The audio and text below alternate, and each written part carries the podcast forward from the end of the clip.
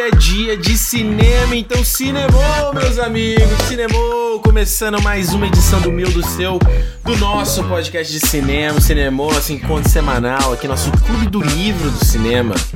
Eu sou Ricardo Rente, mais uma semana, tô aqui com meu camarada Alexandre Almeida. Fala aí, meu filho. E aí, Ricardo, tudo bom?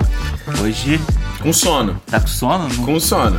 Mas você tá com sono agora, mas quando a gente viu o filme de hoje, você não dormiu. Eu não dormi. Bem Não, que do você jeito, queria. do jeito que você tá falando, parece que eu durmo em todo o filme, o que não é verdade. Mas esse aí merecia uma dormidinha. Ih, o que, que a hoje gente vai falar? vai falar sobre Projeto Gemini. Projeto Gemini, último filme aí do Will Ang Smith. Lee e do do Will Ang Lee. É. É, Ang Lee, quem sabe quem é o Ang Lee? Só, só os nerds de cinema. Que isso, Ang Lee é importante, pô. Ang Lee é... Ele é, mas quem, quem tem mais marketing power? Ah, o, o gênio do Aladdin. Exato. Quem é o gênio do Aladdin? Exatamente. Então, pessoal, hoje vamos falar sobre o projeto Gemini, sempre lembrando pro podcast com spoilers, tá? Então, se você não viu o filme, fica ciente que a gente vai falar aqui todos os detalhes, vamos falar abertamente pra gente poder fazer uma análise mais ah, aprofundada. E lembrando, se você está chegando agora, primeira vez que você está ouvindo o Cinemou, a gente está aqui toda semana, toda sexta-feira, batendo um papo sobre cinema. Então já, já assina o feed do podcast para você ser sempre atualizado em qualquer aplicativo que você use de podcast. A gente já está disponível aqui na quase todas as plataformas. E mesmo se você não achar, é só você adicionar o nosso feed manualmente no cinemou.com. Você tem lá o linkzinho aí, copiar o link. Feed você joga no teu aplicativo e tá, tá resolvido, certo? Muita gente ficou pedindo aí, ah, não vai ter opção disponível para download e tal. E sinceramente, gente, a gente não tem site, a gente quer fazer uma coisa mais simples. E esse negócio de botar link para download 2019, gente, pelo amor de Deus, tanto, né? Todo mundo, um monte de celular com um aplicativo de podcast, É, né? qualquer, qualquer celular tem aplicativo, qualquer aplicativo hoje em dia de streaming tem podcast, né? É, já então, né, vamos bola pra frente. E lembrando, seguir a gente nas redes sociais, no Twitter ou no Instagram, Instagram, no Instagram, Cinemou Podcast é a maneira de você saber o que a gente tá fazendo, o que a gente tá gravando e é a maneira de mandar pergunta pra gente também. A gente no final do programa vai deixar uma partezinha aqui pra responder as mensagens do- sobre os programas anteriores, mensagens gerais pra gente. E então, se você quiser mandar sua mensagem, quiser que ela seja lida aqui no programa, é só você mandar no Cinemou Podcast no Twitter ou no Instagram. Alexandre, Diga. sinop, que- quem que te resume? O que, que é o Projeto Gemini? Que filme é esse? Projeto Gemini é um. Bom, a sinopse do filme. Pro Vamos cara que lá. chegou agora. O cara que chegou agora. Will Smith é um assassino Ah. do, do governo Certo. e que, quando quer se aposentar, se vê perseguido por um outro assassino tão bom quanto ele e que uh, ele vai descobrir que é uma versão mais jovem dele. Tchan, tchan, tchan. E é isso. Esse é o filme. É, esse é o, é o filme todo, é isso. Olha aí, boa né? Interessante, engraçado que você falou isso. Eu pensei que a gente tava, achei que a gente ia falar de Projeto Gêmeos, mas tá parecendo essa sinopse, tá parecendo que a gente já fala do Looper, do Ryan Johnson. Parece, do Looper. Mas é porque o projeto Gemini é um projeto que já tá aí rodando É. em Hollywood há décadas, né? É. Até o Tom Cruise já foi cotado para fazer projeto Gemini. É, Ridley Scott era cotado para dirigir o projeto Gemini. Nossa E Senhora. sempre ficou aí porque ninguém tinha tecnologia. O Ryan, Jo- o Ryan Johnson aí. É Ryan Johnson o nome dele? Ryan Johnson do, do Looper. É. É. Ele. Tanto que ele não tinha tecnologia para fazer o que eles fizeram agora, que ele usou o Bruce Willis e o Joseph Gordon-Levitt lá maquiado para parecer o Bruce Willis mais novo. Exatamente. E eu digo já de cara, Ah. funciona melhor do que esse filme. Porque eu, eu não gosto do Looper. Uhum. Eu acho que o Looper funciona melhor do que o Projeto Gemini. Porque eu, eu vou falar o seguinte. Esse, eu lembro que eu fiquei. Quando eu vi o primeiro trailer, eu fiquei surpreso, né? Porque eu não, gente não sabia que esse filme estava sendo feito. É o que você falou aí também, né? Que já tá é, marinando aí em Hollywood há muito tempo, né? O que chamou muita atenção, eu tava até lendo uma matéria, porque do final até do filme tem três roteiristas creditados envolvidos ali no roteiro do filme. Um deles, inclusive, é o David Benioff, do, do Game of Thrones. Ah, é, a gente até Exato. isso. Mas o interessante dessa história é que um dos caras principais, que é o, é o ah, Darren Lanke, esse cara foi o cara que escreveu o roteiro original nos anos 90. Nossa. E aí a matéria contava toda a jornada dele. Tipo assim, o filme que saiu agora, o cara recebeu uma grana, tá creditado, foi em Premiere, mas não tem quase nada a ver com o que ele escreveu. Hoje o cara traba, ele trabalhou com é, é, roteirista de animação. Sabe? Ele achou o nicho dele, tá aí, ó. Roteirista do Shazam, daquele Turbo do, da DreamWorks, Goosebumps, Aham. aquele com Jack Black, não é? É. E o Jack Matador de Gigante, que foi quem foi que dirigiu isso aqui? Não, não Brian Singer. Brian Singer, né? É. Que parece bom pra caralho esse filme. É uma bosta, uma bela bosta. Porque o filme, o- os caras não conseguiram financiamento, é o que você falou, não tinha questão do efeito especial que não tava pronto. E a gente chega no final desse filme aqui, É. parece que não tá pronto ainda. É, eu acho que isso tem até. O filme tem uma cara de filme dos anos 90. Eu não sei se, se eles É. pe- deixaram alguma coisa do roteiro original e tal, mas ele lembra muito aquele tipo de ficção científica que tinha nos anos 90, assim, tipo. tipo, duplo impacto. É. Com Jean-Claude Van Damme. Exatamente, tipo a outra face lá do. Porra, outra face total. E a- me lembrou muito aquele. Um que era com Stallone, com Wesley Snipes até. Ah, o é Demolidor? Demolidor. Man? É, Demolidor. É. Sabe, que, que são congelados. Que eles são e- congelados, E é. aí depois aparece o futuro. É aquele. É um futuro meio tosco, assim, sabe? Aquela coisa É. muito. O próprio Clive Owen no filme é. a gente vai falar aí dele daqui a pouco. Fala agora, horrível. É, mas é, é aquele personagem total anos 90, sabe? Tipo, É. meu filho, você, não sei o quê. E totalmente caricato, sabe? É, eu acho que ficou um, um resquício de anos 90 ali no roteiro. Ficou. E o filme tem muito essa cara. Ficou. Eu acho que quando a gente tá falando de. Você falou, né? Muita gente já teve envolvida nesse filme. Pra mim, ah, tem um grande problema que é o Will Smith, tá? Eu falei já num programa passado aqui, que eu já tô com broca com o Smith, porque ele é um cara que o ego dele tá. eh, Sempre foi muito inflado, mas eu acho que hoje em dia ele tem tá envolvido com tanto projeto ruim. Que, sabe, o cara ainda acha que ele tem o toque de Midas. E, tipo, mano, você não tem mais, sabe? E eu acho que um dos principais problemas é ele, porque você fala, ah, o cara é um matador, um assassino e tal. Mas o Smith, ele é sempre o nice guy. Ele é, sempre o cara bacana. Então, mesmo quando ele faz lá o Deadshot no Esquadrão Suicida, é o cara maneiro, ele tem a filha, sabe? Sempre tem uma passada de pano pro Ele é personagem. sempre o Fresh Prince, né? Ele sempre. dele. Exatamente. Ele não consegue sair do Fresh Prince nem. Exato. Então, então ele- você tem a versão dele adulta, que ele comete uma parada bizarra no começo do filme, né? O ass- o assassinato lá do, do maluco. Aham. E. Só que, tipo assim, ah, o cara também era um filho da puta, né? Ele tava envolvido, era muito pior. Então é, um, é o mal necessário, entendeu? Ele sempre passa uma passada de pano. Ele fica com pena da garotinha, sabe? É, Então ele, né? É, tem isso. Ele não consegue. Ele não. Se ele, ele não consegue ser o mauzão. É, ser um cara ruim, entendeu? É, ele foi fazer um cara ruim que. Que. é, que- Quem foi que foi? Acho que foi o Schwarzenegger, né? Nos anos 90, que tinha assim. Como é que você cria. É, Foi ele. Tem, tem um ator desse antigo que falou assim: cara, você vai criar tua carreira como vilão? Sabe? O próprio DiCaprio no. no Era uma vez em Hollywood, tem o personagem dele passa Sim, por é. isso, né? É, e o, e o Schwarzenegger, ele tem toda aquela carranca de vilão, né? Que, É. que o James Cameron deu essa virada quando, quando transformou o Terminator, lá o T-800, no vilão pro, pro mocinho da história, o Salvador. E quando ele foi, foi fazer vilão de novo, né? Que foi o Let's Kick Some Ice, o Mr. Freeze. Aí ficou aquela coisa... Aí fica aquela coisa gostosa, né?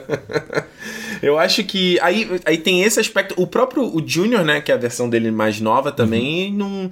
É, ah, o cara, I'm the best. Mas ele, você nunca vê esses caras fazendo algo que é moralmente discutível. Não. Tudo bem, eles estão assassinando, tá? Mas é o que eu falei, é sempre. Eles estão assassinando alguém que é muito pior, entendeu? É, ele tá assassinando um cara que é um terrorista. É. Entendeu? É aquela coisa assim, o terrorista, ah, pro, pro público médio americano, É. o terrorista é o pior vilão que pode existir. Então, É, exatamente. ele é um assassino do governo que mata terrorista. É Então, tipo, ah, isso é ruim, mas esperando mútil. é, ah, mas tem ok. uma justificativa, tem um porquê, né? Ele tá matando um cara. Exatamente. Eu acho que isso acaba sendo um problema, porque quando eu falei aqui do Looper e do fato de eu não gostar do Looper, eu acho que ah, o grande. Pra mim, sempre o que pega quando eu vou ver o filme, né? A questão, tipo assim, qual é a mensagem do filme? Que, que, qual é o propósito do filme? Qual é a história que você tá contando nesse filme? O que, que você quer contar, sabe? Então você tem ali lampejos de discussão, né, da coisa que é clássico já, né, do velho contra o novo. A gente tá vendo aí justamente esses atores é, os atores estão envelhecendo, né? Que acaba ter essa coisa de enfrentar a versão. Eu tô tentando lembrar que teve há pouco tempo, não teve um filme desse também? De o cara mais velho enfrentar ele mais novo? Não teve? Cara, Ou eu tô viajando? Acho que você tá Eu, viajando. desde que vi o filme, eu tô, cara, não teve um filme recente que foi isso. Dele quanto mais. Bom, daqui a pouco a gente lembra. É, o Looper. O Looper Aham. tem isso, mas tinha um outro que eu não tô lembrando agora. Mas sabe, a gente sempre tem a coisa do. do sei lá, o próprio X-Men, sabe? Com lá com Michael Fassbender e Ian McKellen, uhum. você enfrentando você mesmo. Então a gente tá nessa onda. Sim. Certo? Só que não tem. Não tem uma discussão ali, sabe? O próprio Taylor fala, tipo assim, tipo. O. É, você, você, você, você vai enfrentar você mesmo, você é o seu pior inimigo. Então, por mais que o filme tenha ali aquelas mensagens do, do o cara cometeu. Ele meio que tá no arrependimento das ações dele na é, vida, ele né? tá tentando se aposentar porque é, tá um peso nas Isso. costas dele ali. Então ele, tipo, ele fica vendo esse cara e, ah, esse cara, ele pode não cometer os erros que eu cometi uhum. e ter uma vida normal. Ele pode ser melhor que eu, né? Mas nunca é explorado por que, que ele entrou nessa vida. É, não, não tem background nenhum, né, no filme. É. Não tem nada. Eu acho que eu acho essa, discussão no filme ficar tão pra lá que acaba virando um filme só de ação. Exato. Quando ele podia ter uma discussão, tanto essa discussão quanto a discussão que eles têm mais pro fim sobre criar um exército de clones e aí você não mata, você não leva pessoas boas, pais é. de família, para uma guerra. Eu acho essa discussão muito seria legal. muito boa pro filme, entendeu? É. Porque se você parar para pensar, você tira um pai de família e você faz um, um monte de, de clone e você manda ele para lá, mas o clone não é pessoa, entendeu? Essa é uma discussão que era, é muito boa. Que seria muito melhor do filme do que simplesmente só, tipo, ah, você sou eu mais novo, não cometo os erros que eu cometi, que é uma coisa que é. Qualquer drama bunda aí fala que sobre fala, isso. Né? Qualquer filme de pai que fala de pai e filho fala sobre isso, porra. Acho que até o próprio Creed 2 falou sobre isso. O Stallone é. né, não faz os erros que cometi, né? O, o Drago fala isso pro filho depois, Fala isso né? pro filho. Porra. Exatamente. Eu acho que... É, é, exato, porque essa discussão, na verdade, vem só no, no final, né? Quando o próprio personagem do Owen fala isso e tu... Aí eu tô ali no filme e falo, ah, peraí, agora vem. É. Agora vem. Não, nada. E nada. Acaba ali, acabou e acabou. Acaba ali. É. E não se discute. Porque o, o Junior, uma coisa doida do filme é que ele não é só um clone. Ele é uma, ele é uma Xerox 100% do personagem do Will Smith. Do, do, tipo, até experiências e. e é, que ele fala: Nossa, você não gosta disso, você gosta da, daquilo, uhum. gosto de não sei o que te, te enjoa, você tem pesadelos de blá blá blá. Mas, mas eles tiveram experiências diferentes. O ambiente que, você, que eles viveram são, é, são diferentes e não acabaram não influenciando eles. Exatamente. O, ca o, cara diferente. cresceu de uma forma, o, Will Smith, e o Junior né, cresceu de outra forma. É, até porque o Will Smith passa a ser o. Vamos dizer, o. o nome, eu não sei o nome dele no filme, que eu é. nem isso eu lembro. É. Mas ele Tem só. Tem que fazer o seu trabalho, cara. Que porra é porra, essa? Mas... Ele é o Henry Brogan. Isso, esse mesmo. Henry Brogan. Ele passa a ser o assassino a partir do momento em que ele entra no governo. O Júnior, ele já, já é criado pelo Clive Owen, que já é do governo. Ele é criado pelo cara. Então, ele, o Clive Owen não proporcionou uma infância para ele igual que o Smith, o Henry, é. teve. A gente nem sabe, né? Porque se, se fala que ele se, tipo, ele foi clonado, então ele nasceu um bebê, é. cresceu, Porque né? ele fala que foi de um exame de sangue que ele fez há não sei quanto tempo. É, então, então, então, é, então tipo, é. tipo, o garoto foi. Foi, foi criado. É. Ou seja, no fim vira um bagulho muito Jungle Fett e Boba Fett, né? Que, tipo... É, total. Tem foto, porra, aquela foto. a, a, tem um shot lá que aparece o Clive Owen com ele criança, assim, no, numa porta-retrato. Ah, eu, essa foi a parte que eu fui no banheiro. Ah, porra. Essa foi a parte que eu fui no banheiro, é. E que, e que, é a cena que é mais. Que, que é, falando da parte de, de, efeitos aqui, né? Da criação do Junior. Uhum. Foi a cena que quando eu voltei do banheiro. Eu, é, é, é que eu fiquei mais impressionado, né? Que é que ele tá, que é que tá no trailer, que ele tá chorando é. no, no, no, ombro do cara. É, eu acho que são duas cenas boas, assim, da, do uhum. efeito da cara dele. Uhum. É essa e a, a, principal ali, que é quando eles se encontram lá naquela torre, lá na Hungria, é Budapeste, né? Uhum. Que eles se encontram lá, porque tem a luta entre o Will Smith velho e o Will Smith novo. Ela no escuro, né? É porque é exatamente isso, ela é. tá mais escura, então você consegue dar uma, uma escondida no, no defeito ali e tal. Mas essa cena eu gostei muito, essa cena do, do castelo lá. Do castelo é boa. Mesmo ela sendo boba e tal, porque ela é, é meio besta. E é todo bobo. É, o filme é todo bobo. Mas eu achei bem feita a cena, sabe? Tem uma hora que eles estão um com a cara encostada no outro, assim, que eu achei legal. É, isso, essa foi o, o grande chamariz, acho que, que, Acho, né? Foi, né? O grande chamariz do filme ver o cara lutando contra ele, a versão mais jovem. E é, aí a gente, acho que a gente entrou aqui na discussão sobre essa coisa do, do CGI, né? De, e tal, porque a gente tá, tá numa longa jornada aí, né? Dessa parada de a gente ter um ator 100% digital. Né? A, gente, a gente vai lá desde no começo dos anos 2000 com Final Fantasy lá, Spirit is Within, que tinha aquela menina, eu lembro até hoje, em matéria de revista, falando que ela ia ser, virar a primeira atriz digital, teria uma carreira. Não aconteceu. Mas eu acho que isso vai acontecer em algum momento. Eu acho que isso vai acontecer em algum ponto, de que a gente vai ter. é, esses atores aí que já morreram, eles vão voltar. Você acha? Ah, eu acho que a gente vai chegar nesse ponto. Eu acho que a gente vai ter o Marlon Brando voltando, aí vai ter um filme. Juro pra você, vai ter um filme aí com o Marlon Brando, que aí vai ser uma versão totalmente digital dele, os caras vão recriar a voz dele por. que já é possível. Ah, sim. E, a gen- e aí vai ter só um, um- cara que sabe imitar ele, fazendo o, mo- o mocap. Isso vai ter, eu tenho plena certeza que isso vai acontecer. E eu acho que a gente não tá longe disso. É, porque. É. A gente vê o, o que foi feito lá no Rogue One, no finalzinho do Rogue One. Nossa. É totalmente- Finalzinho não. É, Ah, da Leia? Da Leia, é. Não, o Tarkin, o filme Ah, o inteiro. Tarkin, é, o Tarkin também. O, o Tarkin o filme inteiro. Porque eu acho que é uma discussão assim, se, se é, é correto ou não fazer esse tipo de coisa com quem, o ator que já morreu, entendeu? É, Então aí a gente tem que. o- essa coisa foi muito alardeada, esse é o Will Smith recriado 100% digital. O que, pra ser bem sincero, eu não entendo tecnicamente o que, é que eles querem dizer. Porque de personagem 100% digital a gente já teve antes. A gente já teve o Thanos, o Azog no Hobbit, que é foto realista, né? Sim. E humano digital, a gente já teve vários exemplos de caras rejuvenescidos que a gente já viu, o Robert Downey Jr., o, o Michael Douglas. Dizem eles, dizem eles que esse, o Junior, você tem um mocap do Will Smith, mas não é o Will Smith rejuvenescido. Não é, uma maquiagem digital, ele é um personagem CGI, o, o par de cima. Ah, é, não, tá- várias vezes você consegue ver, tipo, a roupa dele, a textura da roupa que é de, de CGI. É, eles fazem um remendo ali. É. E Por- tem um ator em cena, mas o par de cima é o, É, é o porque CGI. ele é a captura do Will Smith é, transferida para o computador, rejuvenescida e inserida num dublê. Ou no próprio Will Smith, quando ele não. Quando a cena é só ele, É. então é, o próprio Will Smith fez a captura do, do rosto, da, Sim, da- mas, não, mas, não é, mas não é uma maquiagem digital. É, Não. é por isso que é, é, é- É, não é, o. Samuel Jackson da, do Capitão Marvel. do Capitão Marvel, que boa parte da cena é o Samuel Jackson ali Só só, com- com, é. o maquiagem digital. E eu vi também, aí o pessoal alardeando, essa é a primeira vez, primeira vez, primeira vez. Aí eu tava pensando aqui, eu falei, peraí, 2015 a gente teve o Schwarzenegger da mesma forma no Terminator Genesis. Sim. Aquela abertura do filme é um, é um bodybuilder lá fazendo o corpo do Schwarzenegger, cara, com a mesma estrutura que ele, Uhum. mas o- a parte do, do meio pra cima é toda digital. E ele fala, ele tem reação, que ele fala, né? Nice, é, é? nice night for a walk. É. Então, assim, depois que eu fiquei passando assim, esses caras tecnicamente tão diferentes que eles não conseguiram vender, porque a gente já teve isso antes. É, eu também não. Assim, depois eu fiquei olhando, eu acho que eles quiseram se diferenciar dessa questão da maquiagem, que era o que estava na em alta da, da- do rejuvenescimento ser uma maquiagem para o tanto que o Will Smith fala que ele hoje já, já existe um arquivo de computador do Will Smith. Ele já é criado digitalmente se for preciso para outra atuação dele mais novo, entendeu?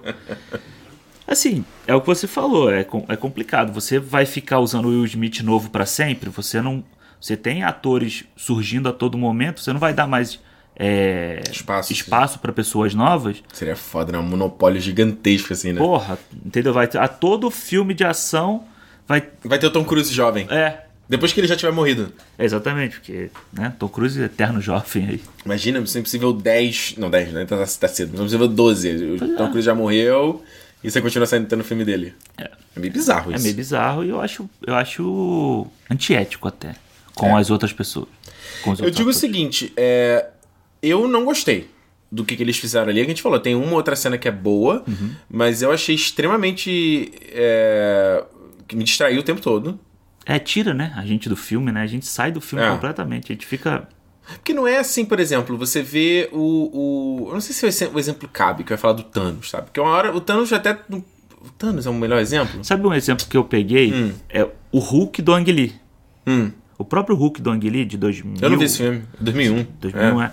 Ele era um protótipo lá de computador, uma massinha toda, mas que ele não te tirava do filme como esse tira, sabe? Porque é um personagem que a- ainda não era uma coisa crível, assim. É uma, é uma imagina, Você tem que imaginar que exista um super-homem verde lá e que Hum. destrói um tanque, que salta quilômetros e tal. Eu acho que é a, a suspensão da, descrença. descrença a- ajuda nesse momento. Ali é, uma, é você tentar recriar uma pessoa, a pele de uma pessoa. Será que é isso então que desconecta da gente? Eu acho que é tanto que eu falei com você da questão do olhar dele. Não, o olhar dele é terrível. Parece que o olho é solto do corpo, sabe? Parece que tá morto, não tem É. vida o olho. Então aí fica aquele olho meio assim, sem, sem, sem olhar. Vamos dizer, sem olhar, não, sem direção o olhar. É, parece que não tá olhando pra nada. É. E é um bagulho que é muito difícil. E eu vou te dizer que eu tava vendo, revendo uma cena do filme. Eu fiquei falando, pensando assim, chama essa cena da Batalha da Bulgária. E eu fiquei olhando assim e falei, cara, o que que tá faltando nesse bagulho? Por que, que não funciona o olho dele? Uhum. E eu não conseguia chegar na resposta. Aí, por exemplo, às vezes é uma- pode ser uma questão tão banal que, por exemplo, não sei se no- quando teve o Alita, né? O Anjo de Batalha, que você não gostou. Aham. Quando saiu o primeiro trailer, a galera caiu matando. Na época eu não estranhei, porque eu já tinha lido o mangá, então eu já estava acostumado que a personagem tinha uns olhos gigantescos, né? Aí, depois, quando saiu o segundo trailer, ela tava diferente. E aí que eu reparei. O que que era, que que era a questão? O olho dela continuava o mesmo tamanho, só que o, o- a íris... A íris é o, O colorido. o colorido. A íris, ela era um tamanho normal. Então ela tinha muito branco em volta da íris. Parecia Ah. que ela tava com o olho sempre. é, Parecia que ela tava sempre espantado o tempo todo. Aí o que eles fizeram? Eles aumentaram. Aumentaram. a proporção da íris, pupila e o olho como um todo. Entendi. E o cara fizeram uma mudança assim, ó, mínima que tu. Que te dá uma, uma percepção diferente, né? Do... Pois é, aí, por exemplo, essa cena da Bulgária, eu tava vendo no YouTube, ele não pisca. Ele não pisca, brother. Ele tá olhando com aquela que ele tá olhando assim que ele fala, I'm the best. Aí o Will Smith falava, você obviamente não é o melhor. Ele não pisca a cena inteira. É, pode ser isso. É, pode ser o, de- o detalhe que falta pra gente. Aí eu não Porque- sei, é, às vezes vai ser piscado, às vezes pode ser essa tremida do nosso olho que faz Ah, assim, sabe? Porque assim, eu tava reparando. É, lubrificação do olho. Ele tem, sabe? O olho dele brilha tudo, de água. Brilha, tal. tudo. É. Agora, o que que falta pra ele ter um olhar real e que, vamos dizer, no, no Final Fantasy, isso era uma coisa que todo mundo falava, e ó, há quanto tempo, É. de que o olho parece um olho morto, É. nesse filme continua a mesma coisa. Que foda isso, né, cara? Ah, Como é que é. É, um- é, é doido. É doido. E, ma- mais uma vez, eu, eu cito o Thanos de novo que a gente teve esse ano. Aham. O Thanos, você pega umas cenas que você vê o Josh Brolin ali, você vê o olhar do cara. Uhum. Aí não sei, será que é porque não é o. É, talvez você já, já tenha na, sua, na nossa percepção assim, porra, é um cara gigante roxo, não tem como existir, mas tem um, a gente já sabe que tem um cara por trás fazendo. Só com ele, talvez só com ele tenha umas semelhanças com É, ele. né? pode ser. Falando nessa parte técnica ainda, aí a gente teve essa outra discussão que eu queria trazer aqui, que era a parte dos 120 quadros por segundo, né? Que foi outra coisa que foi muito alardeada aí. Fazendo isso aí, sempre tem que dar aquele disclaimer, né? Que é o cinema são 24 quadros por segundo, a televisão é 30 quadros por segundo, né? Então ca- 24 fotos formam um segundo de filme. E aí, os caras, ah, nesse filme aqui do, do Gemini Man, Projeto Gemini, Ah. eles filmaram em 120 quadros por segundo. Então a gente teve uma exibição com alto frame rate, né? Aham. Do filme. A gente não viu esse- essa versão, porque a gente acabou perdendo. Mas isso me leva a pensar o, o seguinte, por quê? A gente teve há um- o, próprio o James Cameron, agora, quando saiu o, o projeto Gemini, né? Ele falou que o próprio Avatar não vai ser vai filmado assim. ah. Porque ele já tinha prometido antes que seria feito em 120 ou 60 quadros por segundo, e agora ele falou que vai tá vendo o que, que vai se fazer. Ele vai lançar o Blu-ray estendido depois dessa dica. Não, a pergunta que eu fico assim é o seguinte, por exemplo, a gente viu o filme sem ser os 120 quadros. A gente, será que se a gente tivesse visto em 120, mudaria a nossa percepção? Eu não sei, talvez a gente pudesse ter uma uma percepção das, das cenas de ação, porque ele filma a cena de ação de um jeito que é muito diferente do que a gente tá acostumado a ver, Em que sentido? porque o 120 quadros por segundo, se você você não pode picotar a cena, ela não pode ser tão rápida, tipo o Michael Bay da vida. Uhum. Ela não pode ser daquele jeito porque a gente não consegue ver daquele jeito, a nossa cabeça não processa Dá um tilt no nosso É. cérebro? Caralho. então, ele, você vê aquela cena da, da Colômbia, ela é toda com os planos mais longos, a câmera sobe e desce, É. Muito assim, bem, shot, né? bem devagar, porque exatamente para pegar o filme, você vê que o filme é bem colorido, assim, bem viva, a cor bem De cristalina, né? dia, né? É, exatamente por causa disso, para você poder ter essa diferença da, da ação. Eu acho que isso teria feito alguma diferença na nossa percepção do filme, Concordo. mas eu acho que os efeitos especiais saltariam ainda mais ao, o, o defeito O defeito, no, né? pra gente, porque isso aconteceu muito comigo no Hobbit. Pois é, o Hobbit foi eu vi o eu vi acho que os três filmes eu vi em, em- em alta frequência. é, e eu gostei muito, cara. Eu lembro na época que a galera criticou pra caralho. Cara, eu gostei demais de ter visto o Hobbit em, 120, em é, 48 na época, né? Sei lá, eu acho que deixou o filme mais, sei lá, o visual saltando aos olhos, a ação, pô. Eu lembro da cena lá que tá os hobbits na. Estão naquela, aquela- na Montanha Sombria, né? Que eles estão descendo, sabe? Que estão, é, estão correndo pela montanha, lutando com a porrada de Goblin. Aham. Cara, aquela cena no, no 48 quadros é alucinante. Porque você. E depois eu vi o filme em 24. No- nos 48 dava pra ver tudo. Você conseguia ver o bonequinho andando e fazendo cada movimento. Porque quando você tem o 24 quadros, você gera o motion blur. Que o motion blur é um efeito da nossa retina, né? Que é a pers- Isso eu lembro quando eu estudava, estudei a produção de TV. Que o nosso olho tem a pers- persistência retiniana. Então, a, é, então a, a imagem ela fica mais tempo na nossa retina. E por isso a gente tem a percepção de movimento. É, eu lembro até um professor fazia sempre a piada que se uma águia fosse pagar um ingresso pra ver um filme, ela ia sair entediada, que ela estaria vendo uma sequência de slides. Maneiro. Professor- Meu professor sempre brincava com isso. É, Então, por isso que às vezes a gente tem o motion blur, né? Quando a gente vê em cena de ação, que às vezes é difícil de entender. Então, eu achei fantástico. E o próprio James Cameron nessa matéria, ele falava: Ah, eu acho a alta frequência de quadros boa pra cena de ação, mas duas pessoas conversando fica bizarro. Então vamos ver se eu consigo fazer uma coisa de taxa variável. Não sei como conseguiria fazer algo Mas disso. já vai 120, 48, 30, não sei. Ah, mas tu viu que os celulares agora estão com isso? Não. É, o, o celular do, do, do Google, o Pixel tá com isso, o próprio Apple Watch, que saiu agora, tem taxa de frequência variável. Que ele, ele vai pra. Se você tá vendo uma parada com muito movimento, ele aumenta a taxa. Aí você vê Maneiro. mais fluido. Se você tá vendo coisas mais estáticas, ele diminui. Ah, então não duvido o James Cameron fazer isso, não. É, mas aí, mas aí quanto, quantos cinemas, quantas pessoas vão ter É. chance de ver isso? Até porque o filme, esse filme do Projeto Gemini foi filmado em 120. Eu acho que, sei- acho que nos Estados Unidos passou em três cinemas, ou nem passou em 120. Aí. Eu nem sei, eu vi alguma coisa assim, mas a maioria é só 60. É Ou seja, metade. Ele não passa nem no máximo, né? É. Isso me só faz lembrar da própria discussão do 3D, sabe? Uhum. Do 3D também. Porque o 3D tá aí, a gente só tem 3D hoje no cinema. Porque no home video você não tem mais como É, comprar. foi descontinuado. né? Porque imagina um cara lá, eu sou um diretor, eu quero fazer um filme e eu quero usar realmente a tecnologia do 3D pra a máxima potência. Mas ele só vai funcionar em 3D. Então se você não ver o filme em 3D, vai ficar meio ridículo. Que é tipo o que o Robert Rodrigues fez no, no Pequenos Espiões. 3D, lembra? Aham, aham. Que era os caras tocando na tela É. e tal.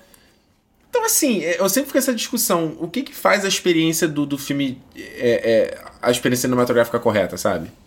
É ver em 3D? É não ver em 3D? Uhum. É ver em alto, altos quadros? Não ver? É ver com um cinema que tenha é, D-Box, 4DX o cacete? É vento som na alto? cara. É- é- o que, que é a experiência do filme?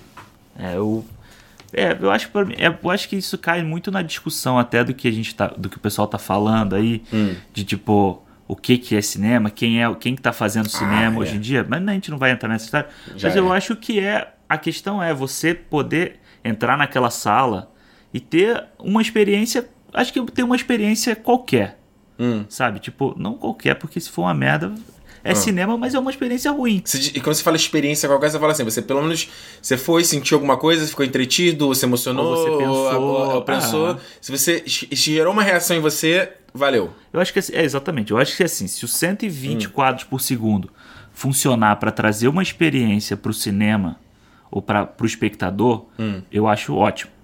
É a mesma coisa do 3D. Um filme tipo Avatar, tipo o próprio Life of Pi lá do do, Do Ang Lee. do Ang Lee, o 3D ele traz uma experiência diferente para o filme.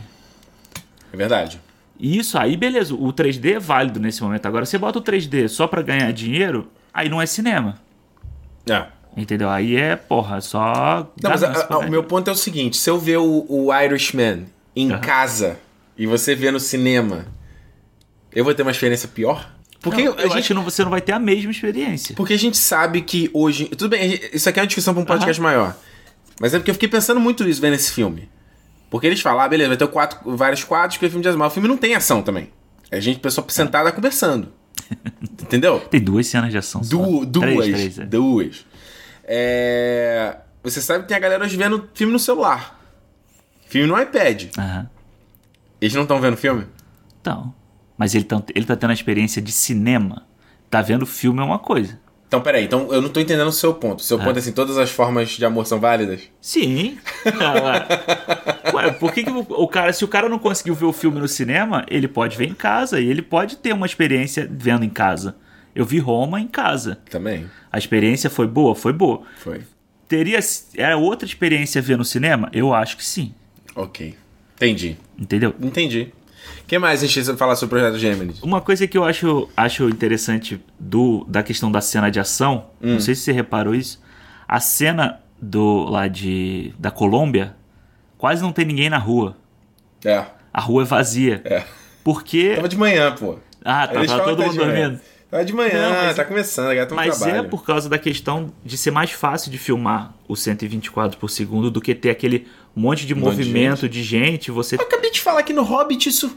Mas Foi é tudo criado digital Sim, mas... para aquilo. Ah, Pra cena já, ele já pensou exatamente qual é a movimentação que ele vai fazer.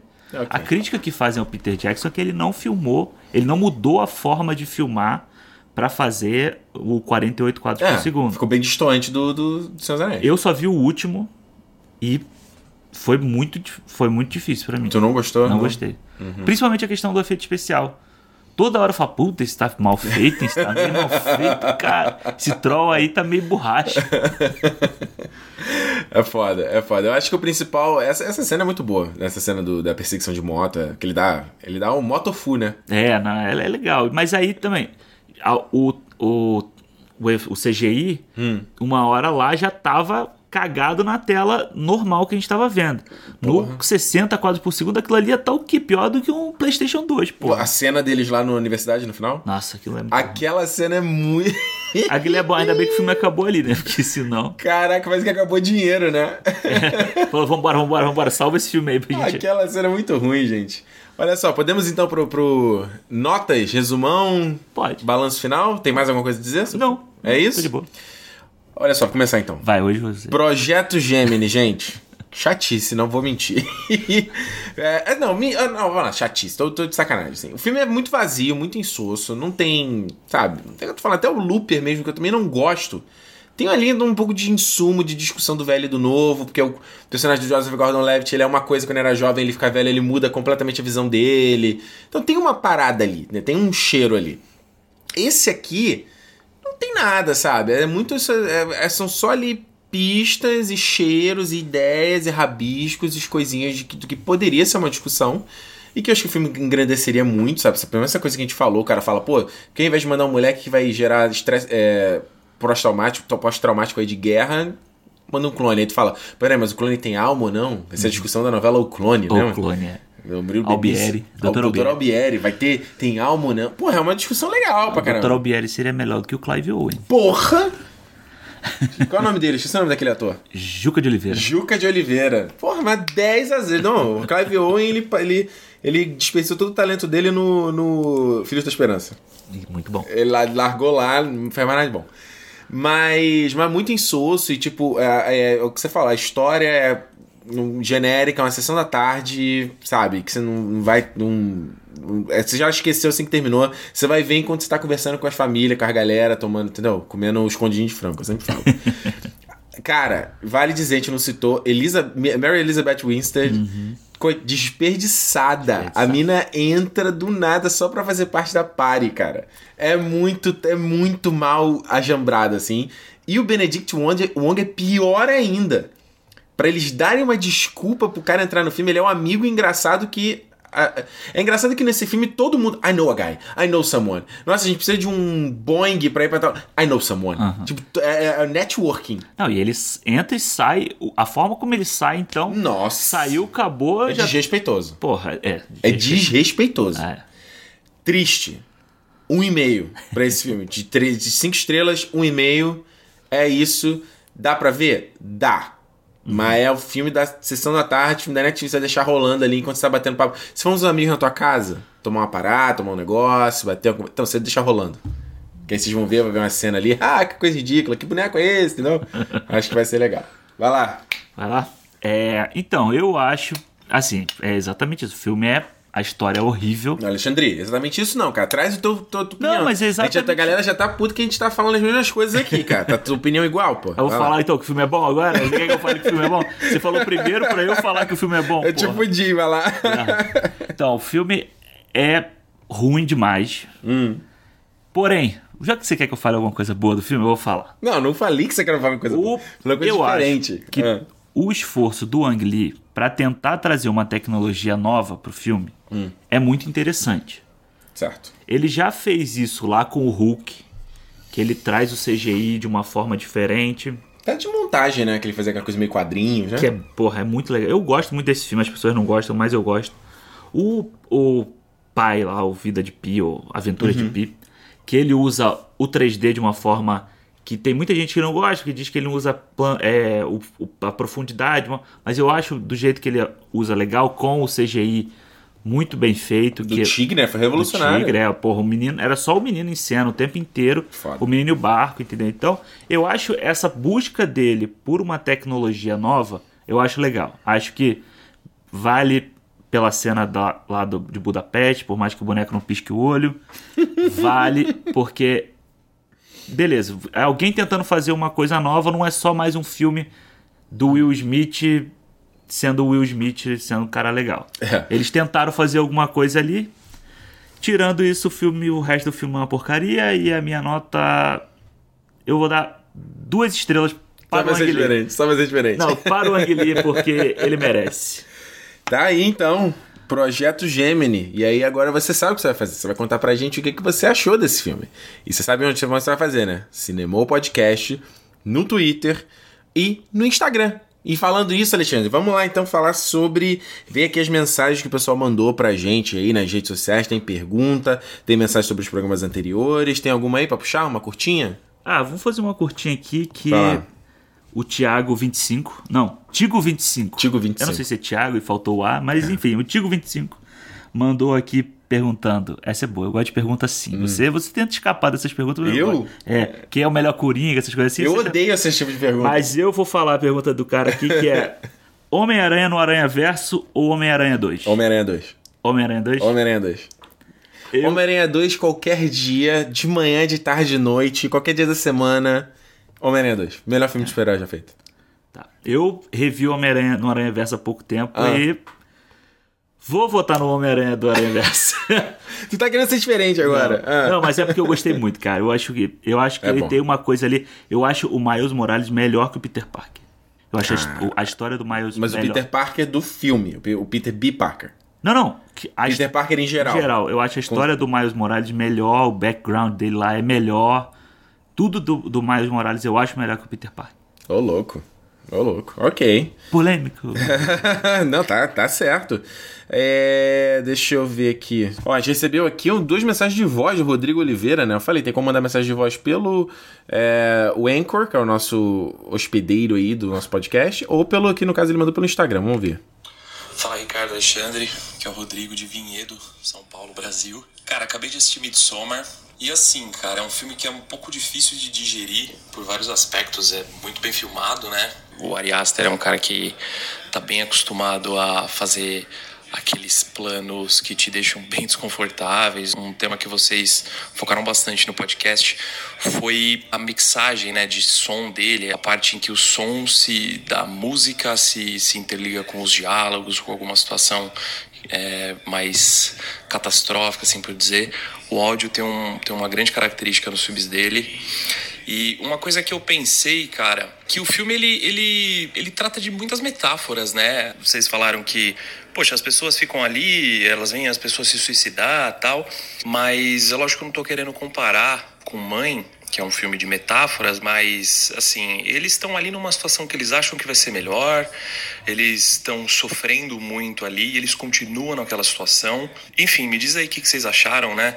Se se vocês acharam que leva para um, pra um ponto de metáfora tal. É, me diz aí o que, que vocês acharam. Um abraço, galera. Parabéns pelo trabalho. Aí acompanho toda semana. Valeu! Rodrigo, cara, eu não sei, se, não sei se eu entendi direito a tua pergunta, o negócio de se o filme tem metáfora ou não. Acho que a gente meio que tocou isso um pouco no programa, né? De. Que justamente acho que, que o, o que me deixou incomodado no Midsummer é a questão de eu não ter muito. Pe... pego, visto ali, entendido alguma, justamente alguma metáfora, alguma mensagem além do que o filme ele tava mostrando, entendeu? A gente tocou no papo do fato ali, no final dela tá abraçando aquela comunidade como uma nova família, sabe? Mas mesmo assim, eu acho tudo muito, muito uh, do nada, a transformação dos personagens, entendeu? No caso da, da menina, da, Dani. Os outros até que só morrem e o, o cara lá vira o procriador que já tava desde o começo me falando que ia ser isso. Eu não peguei, tu pegou alguma coisa nesse? É, não, eu acho que não é, não é bem uma metáfora. Eu acho que ele tenta fazer é, uma. Ele tenta fazer um jogo ali entre o luto dela, né? E a busca por uma família, ou busca por alguém que goste dela. E aí é aquela coisa, ela encontra naquela sociedade alguém que gosta dela, sei lá, achou alguém que abrace ela e, e, e, fica por ali. Mas eu não acho que é bem uma metáfora, acho que é mais uma, uma questão do, de como ela trata o luto dela e aquela sociedade consegue dar um, um abraço. Um, um, abraço, né? É. É. é. é. É, pode ser, pode ser. É, só o tempo dirá se, se tem uma outra interpretação desse filme. O que mais? Que outra pergunta que tem aí? Então, tem uma pergunta aqui do eu não sei se é Ian J. Victor ou ah. se é um I am J. Victor. Mas, amigo, é você mesmo. Esses, esses nicks não ajudam, né? Ah. Ele pergunta um top 3 de filmes nacionais. Eu acho bem legal a gente falar um pouco também de filme nacional, porque, hum. né, pra galera. Concordo. Dar valor ao filme nacional. Se eu eu um assumo 3. com vergonha que não vejo tanto e acho que é uma missão minha aí agora é, tá sendo de explorar um pouco mais cinemas fora do circuito americano, entendeu? Uhum. É, de linguagem, de coisas diferentes. Cara, eu lembro assim, tô pensando de cabeça, assim, muito rapidinho. Cara, Ó da Compadecida, clássico, Sim. maravilhoso. Cara, aquele filme é, de, de, falar da, da cultura nordestina, da, de, dos caras, person... cada personagem é, daquele filme ele é maravilhoso. Foda, né? Nastergal ele rouba. É. E o próprio Satomelo também tá maravilhoso. É. Não sei. Como é que fala? Eu falei pra ela, I love you. O que quer dizer? Ela fala, morena em francês. morena muito francês. bom. Esse gostei muito. Eu lembro um que eu gostei, eu vi há muito tempo, mas eu não lembro nada do filme. Eu lembro que eu gostei muito foi o, o Bicho de Sete Cabeças, do Rodrigo Santoro. É legal. Eu vi há muitos anos atrás, que eu lembro que ele, também ele era tá bem novinho nesse filme. Ah, e tinha, acho que o Homem que Copiava também, que é uhum. com. É, quem é que tá nesse filme? O Homem que Copiava? É o Lázaro Ramos. Lázaro Ramos, né? É. Pra tu ver que eu lembro do filme, mas é, eu lembro que esses três filmes assim foram os que eu, que eu lembro que eu vi na época, assim, tipo, chamou atenção, assim, né? É, eu, é. eu tenho, assim, um dos. Acho que é um dos melhores filmes que tá na minha lista, assim, de top 10, talvez, de sempre, que é Cidade de Deus. Ah. Acho que Cidade de Deus é, além de ser um puta filme, é uma puta história, é uma puta mensagem, sabe? Uhum. Uma coisa que é atual até hoje. E não. Eu acho que ele não é só nosso, como ele. Se você vê aí, sei lá. Scorsese fala, né? coloca uhum. numa lista dele. Eu acho que esse é o primeiro. Uhum. Mas eu gosto muito do Alto da Compadecida também. Acho um uhum. filmaço. E o Tropa de Elite 1 eu acho que ele é um baita filme, por mais que as pessoas tenham entendido ele de forma errada, muita gente entendeu hum. o filme de forma errada. É. Eu acho que é um baita filme também. É. E... Eu, eu, depois que a gente. Já citou três, não? É, não, sim. Já? É. Então tá mais um? Qual era o outro? Não, é porque eu tava. Tinha algum que eu tô tentando, tentando uhum. lembrar e eu não consigo lembrar. É, não, e você falou do Tropa de Elite, eu esqueci de citar o Tropa também. Uhum. Acho o Tropa de Elite 2, no caso, pra mim. Eu prefiro mais que dois. Eu acho dois, porra, eu lembro até hoje no cinema assistindo o filme eu fiquei chocado. Assim, eu falei, cara, eu não tava esperando aquele filme. É. Porque eu esperava que ele ia ser o que foi um. Uhum. Um filme meio de ação, entendeu? Sim. E o 2, o 1 um é muito bom também, mas o 2, nossa, ele é muito maduro, ele é grande. Em, em, cara, o, o, Padilha faz um monte de plano sequência, é. planos longos o tempo inteiro. É, o 2 é um filme que você vê que tem dinheiro, né? Tem, é, tem tempo ele é mais para produção. É. sabe? Ele é, ele é foda. Eu amo do, do, É, mas eu acho o primeiro uma porrada maior. É, o primeiro é muito inesperado. Né? É. Nossa. Olha só, a última mensagem aqui pra gente não se estender, essa do Ícaro Vinícius. Né? Também o Ícaro Vinícius mandou um testamento aqui pra gente. e eu vou tentar ler o mais rápido possível. A mensagem dele era bacana, ó. Fala Ricardo Alexandre, ah, gostaria de parabenizar pelo trabalho de vocês. Acho bacana uh, que o cinema, assim como a arte em geral, tem o poder de conversar com a gente dependendo das fases que passamos. Minha experiência com Midsommar, por exemplo, foi assim. Eu não estava em uma fase muito boa do meu namoro, pensando seriamente em terminar, e isso fez com que eu visse o filme como uma experiência de uma pessoa deixando para trás tudo o que lhe faz mal para se abrir para um mundo novo com novas oportunidades. No caso da morte da família da protagonista, é, para mim, apenas uma representação de mais uma coisa que a protagonista precisava se libertar, uma vez que no começo do filme é estabelecido que a família dela mais lhe trazia preocupações, pois a irmã era bipolar e boa parte era descarregada sobre a Dani. Uhum. De fato, isso é um ponto interessante. Passamos então para outra área da vida dela, seu namoro e amizade. Seu namorado já não tinha mais vontade de estar com ela, planejando uma viagem sem ela. Evitando entrar no apartamento quando ouve o choro da namorada desde a rua. Tem essa cena? Eu não vi. Uh, essa última admito que tenha sido só impressão minha. Ele aparenta sempre estar tá querendo entrar em outro, em outro, lugar quando está com ela, isso de fato, o tempo uhum. todo. Uh, os amigos dele, de certa forma, também não fazem questão de tê-la por perto, e pelo contrário, incentivam que ele termine o namoro. Mas o lado mais tóxico, com certeza, do namorado, uh, que também é, que é o, o, lado mais tóxico é o namorado, que também é o desapego mais difícil dela, ao ponto de, apesar das várias mancadas dele durante o filme, foi necessário uma traição para que ela visse que ela precisava deixar que ele se fosse. Ele ele até cita que é a fase Let It Burn, né? Aham. Ah, blá blá blá. Peraí, peraí. Deixa eu dar uma amassada aqui, que tá muito longo também. Mas também existe uma mensagem sobre o choque de culturas, uma vez que, por mais absurda que possa parecer em seus rituais e seu modo de viver, é a cultura deles e devem ter seu lugar tanto quanto as nossas. Uhum. É, de fato. Sim. Mas o legal é que o diretor encaixa um personagem sempre, entre aspas, rindo da cultura dessa população, a ponto de urinar, urinar em seus ancestrais, por falta de conhecimento e tal, ah, que lembrou os turistas lá quando vão no museu, no Bacurau. Sim. Ele é. cita aqui. E que chega ao ponto de acharmos que esse personagem é um escroto pela forma como ele vê tudo de forma muito cômica. Ah, Jesus, que tá gigante. Peraí. Mas o diretor nos mostra como somos iguais a ele, colocando a cena do ritual sexual, onde nada é sexy, pelo contrário, é desconfortável, a ponto de fazer a minha sala de cinema, nas minhas duas sessões, gargalharem daquela situação. Nossa, ele viu o filme duas vezes, meu Deus do céu. para finalizar, para finalizar, Midsommar para mim é uma experiência de desintoxicação de uma pessoa e uma mostra de como somos tendenciosos a impor nossa cultura sobre os outros, por acharmos que ela, é, ela né, para os outros por acharmos que ela é certa a ser seguida. Ah, sim, eu concordo com isso. Uhum. Como eu disse, pode ter sido um filme que, pelo momento que eu tava, falou muito comigo e me influenciou muito mais que os outros.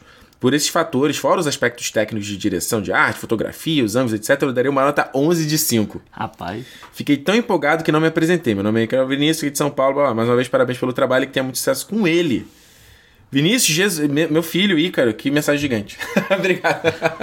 Mas eu acho que é isso, eu acho que é, é, você vê, é uma experiência. Foi a experiência que ele teve assistindo o filme é totalmente diferente das outras pessoas. Eu acho que isso funciona com cinema, com livro, com música. É. Acho que a, é, a, arte fala com as pessoas de forma diferente e é, é legal ele trazer essa, essa visão de quem estava passando por uma situação parecida com a, da, com a do personagem. É. E, essa, e eu, essa questão de você bater de frente com outra cultura é aquilo que a gente falou. Eles pegam o personagem lá do Will Potter e fazem. E eles colocam ele lá como um babaca. Ele não precisava ser um babaca batendo de frente com a cultura, É. entendeu? Ele poderia ser um cara que, que tá interessado e questiona. Poderia É. ser um ele, cara que, é, ele não é só babaca, ele é babaca em vários momentos do filme. é, exatamente. Ele podia questionar aquela questão, tipo, como uma, uma pessoa questiona outra religião, no caso. É. Podia ser uma, uma, uma coisa menos. menos fácil, assim, sabe? Menos óbvia, né? É. É. Concordo. Então é isso, tem. Mas é isso, né? Foi. É isso, foi. Nosso Cinemou, quarta edição. Lembrando o seguinte, queria falar um negócio que eu já falei da gente daqui Twitter e Instagram o tempo todo, já enchi o saco, mas eu vou encher o saco até as pessoas passarem a seguir. E tem outro seguinte, a gente também lá no, na, na rede social, a gente está experimentando divulgar o programa, que gente- o tema que a gente vai fazer no programa de sexta. Então, tipo, lá pra quarta, a gente já tá avisando, assim, dá uma pista do que. Não, pista, né? Avisa logo o que, que vai ser. Porque aí dá tempo de vocês assistirem também o filme e a gente poder debater, porque como eu fa- eu falei, um pouco a ideia é ser o clube do livro do cinema. Né? clube do livro do cinema. Clube do DVD, do Blu-ray. Tem mais alguma coisa de si, Alexandre? Não, tá, tá bom de Will Smith esse ano, né? Tá bom. Chega, né, Will? Chega, né? Mas janeiro ele volta com Bad Boys. Ah, Terça eu tô fora. gente, se é dia de cinema, então cinemou, meu filho. Até semana que vem, gente. Tchau. Valeu!